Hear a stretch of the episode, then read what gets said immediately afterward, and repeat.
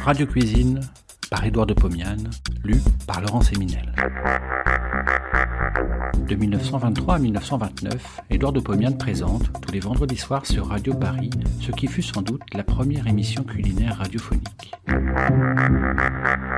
Cela s'appelait Radio Cuisine. Près d'un siècle plus tard, nous donnons à réentendre ces quelques 200 chroniques qui firent la joie des auditeurs de l'époque.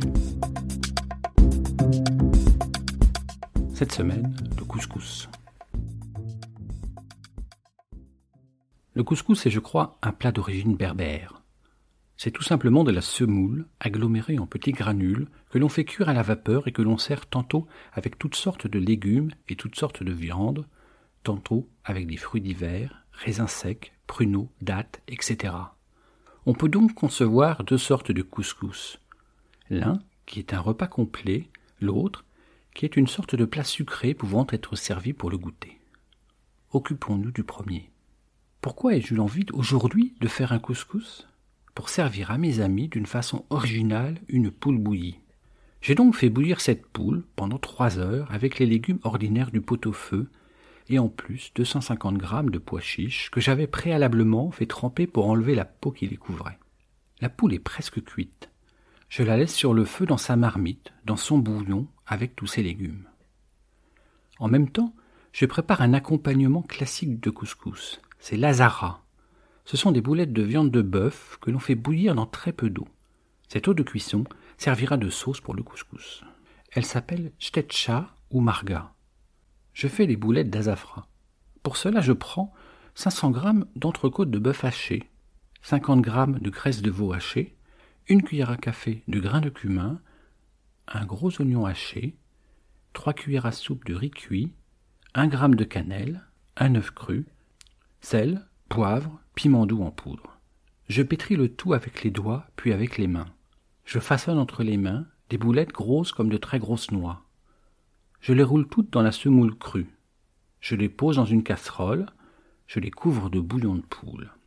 J'ajoute quatre gousses d'ail écrasées d'un coup de poing, deux cuillères à soupe d'huile d'olive, du piment doux en poudre et deux feuilles de laurier. Je couvre le récipient, je porte sur le feu et laisse cuire pendant une bonne heure à tout petit feu.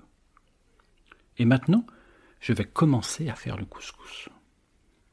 Comme je vous l'ai dit, c'est tout simplement de la semoule roulée en petites boules et cuite à la vapeur.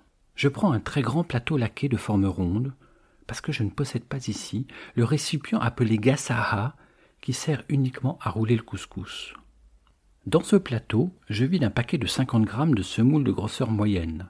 J'asperge légèrement avec un demi-verre d'eau froide. Puis, avec la paume de la main, je frictionne la semoule en décrivant de grands cercles.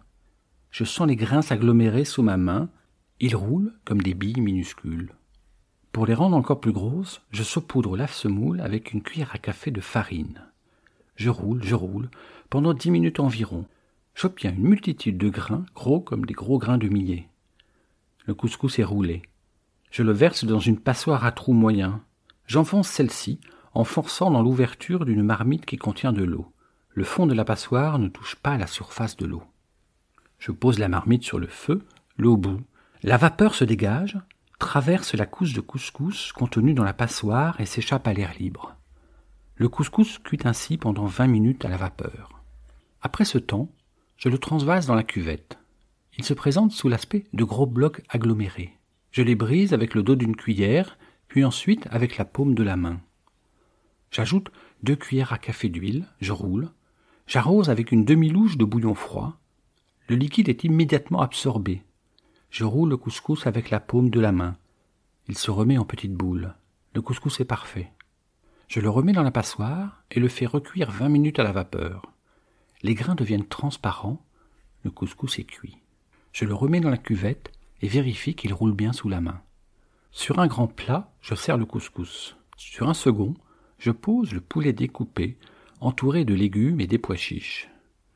Dans un plat creux, je sers les boulettes ou asafra. Dans une jatte, je sers la sauce des boulettes ou stetcha. Dans une petite soupière, je sers le bouillon.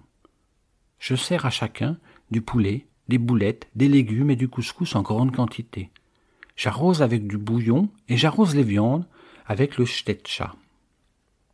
La viande est délicieuse. Le shtetcha me met le feu à la bouche, mais le couscous arrive ensuite, comme un pansement bienfaisant. C'est une caresse pour le palais. Comme je ne suis pas mahométan, je bois un excellent vin rouge d'Algérie. Bon appétit et à la semaine prochaine.